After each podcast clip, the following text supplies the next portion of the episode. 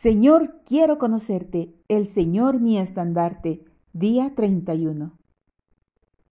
Ayer dije que a la carne no se la podía tolerar, complacer ni apiadarse de ella en ningún modo.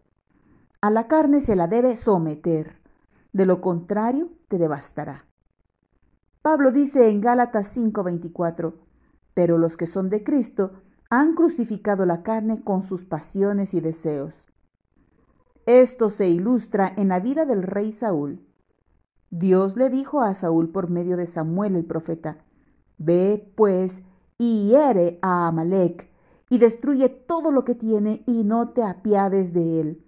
Mata a hombres, mujeres, niños y aún los de pecho, vacas, ovejas, camellos y asnos. Primer libro de Samuel 15:3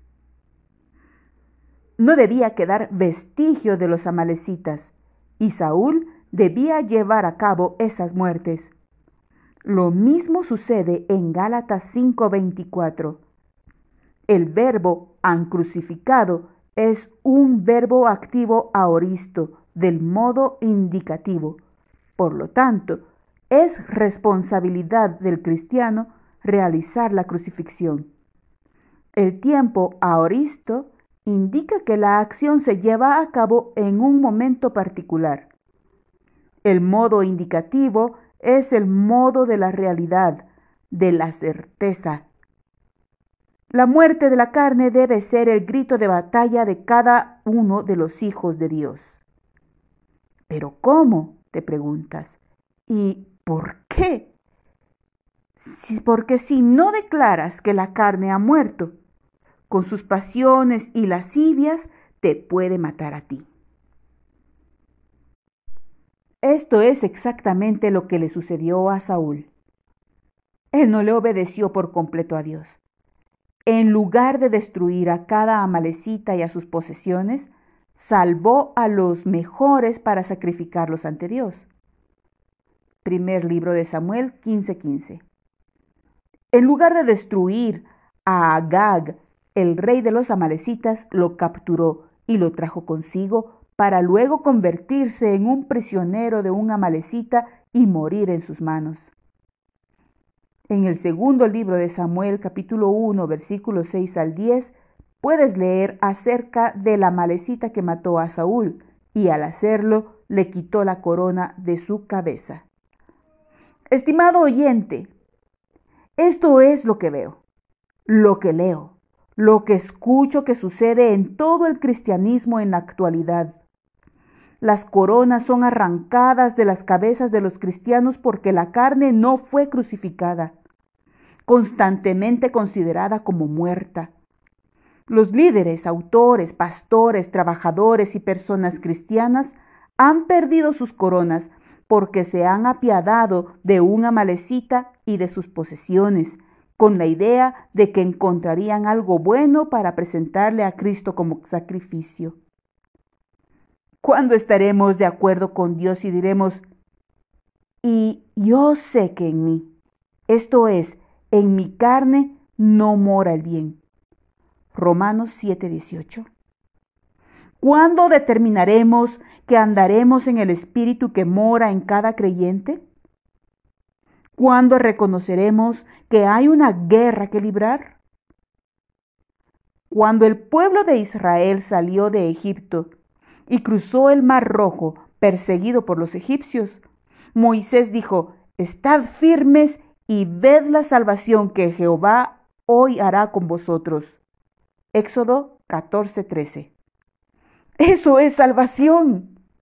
Pero cuando vino Amalek, fue, ve pues, y pelea contra Amalek.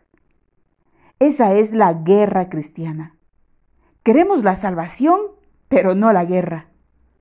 ¿Cuándo alzaremos su insignia, el estandarte de Jehová Nisi?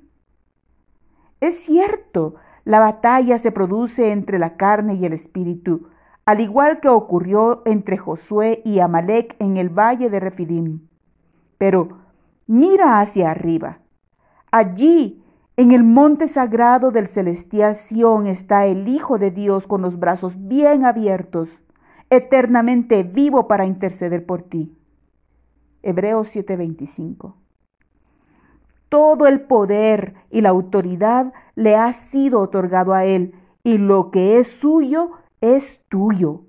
Tú eres un heredero conjunto con Cristo. Romanos 8:17. Por lo tanto, no tienes motivo ni excusa alguna para hacer flamear la bandera de la derrota. Mantente firme, fortaleceos en el Señor y en el poder de su fuerza. Efesios 6:10. Pelea la buena batalla. Segunda de Timoteo 4:7. Por supuesto que hay una batalla, mas a Dios gracias, el cual nos lleva siempre en triunfo en Cristo Jesús. Segunda de Corintios 2:14. Tú no estás solo en el campo de batalla.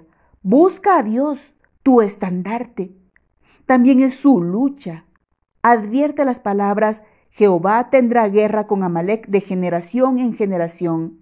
Éxodo 17:16. Es la batalla de Dios. La batalla depende de que tu estandarte se mantenga en alto. La carne se opone al espíritu, el espíritu de Dios que mora en ti.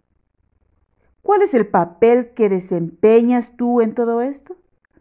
Te sentarás en el auditorio comiendo hamburguesas, tomando refrescos y pegando un grito de aliento de cuando en cuando. Allí es donde está la mayor parte de los cristianos y por ese motivo nuestro equipo está perdiendo. Pero tú, Oh valiente guerrero, debes colocarte toda la armadura de Dios y entrar en el campo de batalla. Bajo su estandarte, la victoria siempre está asegurada. Y les dirá, Oye Israel, vosotros os juntáis hoy en batalla contra vuestros enemigos. No desmaye vuestro corazón. No temáis ni os azoréis, ni tampoco os desalentéis delante de ellos porque Jehová vuestro Dios va con vosotros para pelear por vosotros contra vuestros enemigos, para salvaros. Deuteronomio 20, 3 al 4. ¿Ves lo que Dios está intentando demostrarnos a través de la batalla contra Amalek? Cuando Moisés mantuvo en alto su mano, Israel prevaleció. Cuando la bajó, fue Amalek el que prevaleció. ¿Y qué había en la mano de Moisés? La vara de Dios. La vara que se convirtió en una serpiente y tragó las varas de Faraón que se habían vuelto serpientes. La vara que hizo que el agua se transformara en sangre. La vara que trajo las plagas a la tierra de Egipto. La vara que dividió las aguas del mar rojo. La vara de Elohim, el que habló y creó los mundos, el que te creó a ti para su gloria. Elohim, el que, mediante su poder, puede dominar todo lo que él creó. Vaya, es emocionante, ¿no es cierto? Podría seguir y seguir, pero tal vez estés cansado o tu cabeza te esté dando vueltas.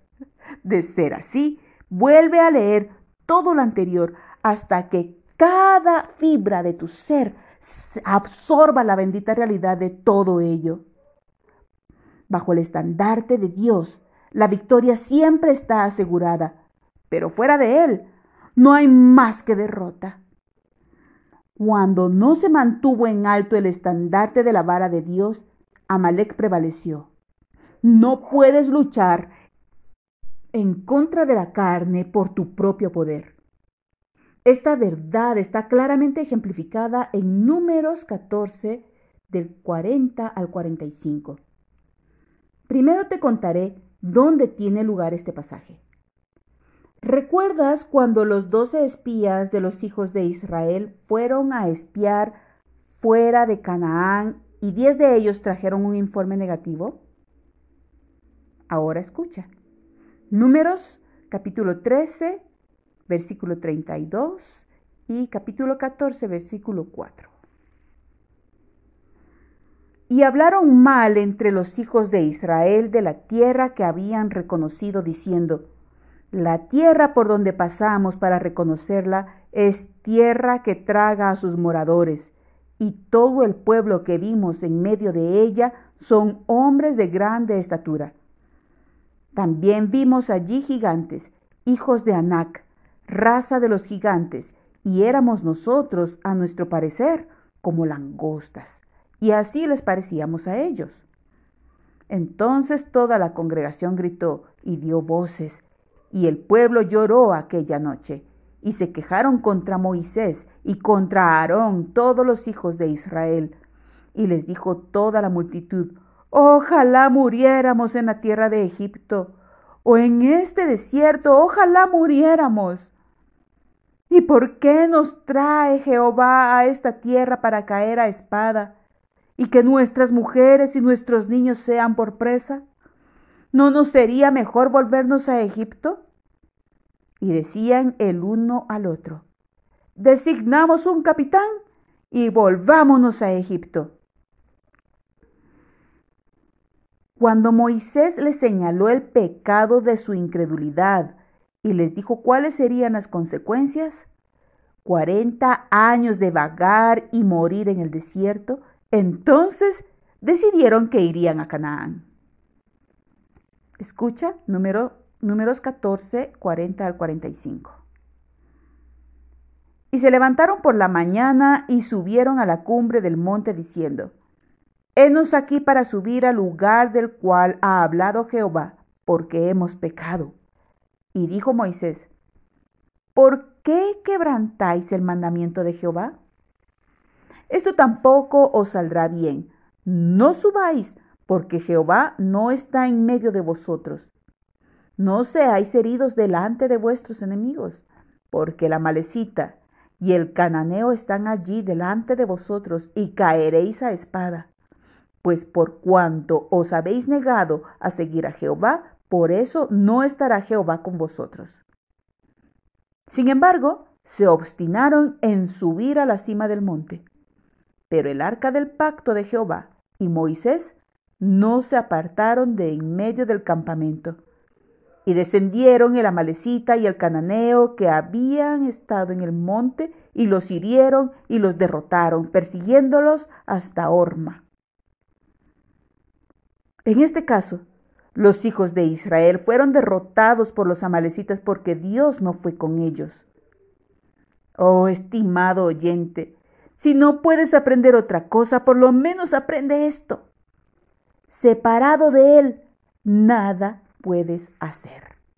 Juan 15:5. Solo estando bajo el poder, el estandarte, la insignia de tu Jehová Nisi, es que puedes ganarle a la carne, al mundo y al diablo, a tus enemigos y a los de Dios. Anhelo ver que la iglesia despierte y esté preparada para la batalla. Siento temor por los que están rezagados, que se sienten cansados y débiles, enredados en los asuntos de esta vida y que son presas vulnerables de los ataques de Amalek. Recuerda, Saúl se apiadó de quien luego lo asesinó. Dios no respeta a las personas. Lo mismo te ocurrirá a ti si no destruyes a Amalek y a todas sus posesiones. Las excusas no te servirán de nada. No puedes culpar a los demás como lo hizo Saúl. Es tu corona la que se caerá de tu cabeza. ¿Qué es lo que debes ejecutar? Ve a la guerra y sabe que Cristo está allí contigo, intercediendo en el monte sagrado celestial de Sión. La victoria está por llegar. Y a aquel que es poderoso para hacer todas las cosas mucho más abundantemente de lo que pedimos o entendemos, según el poder que actúa en nosotros, a Él sea la gloria en la iglesia, en Cristo Jesús, por todas las edades, por los siglos de los siglos. Amén. Efesios 3, 20 al 21.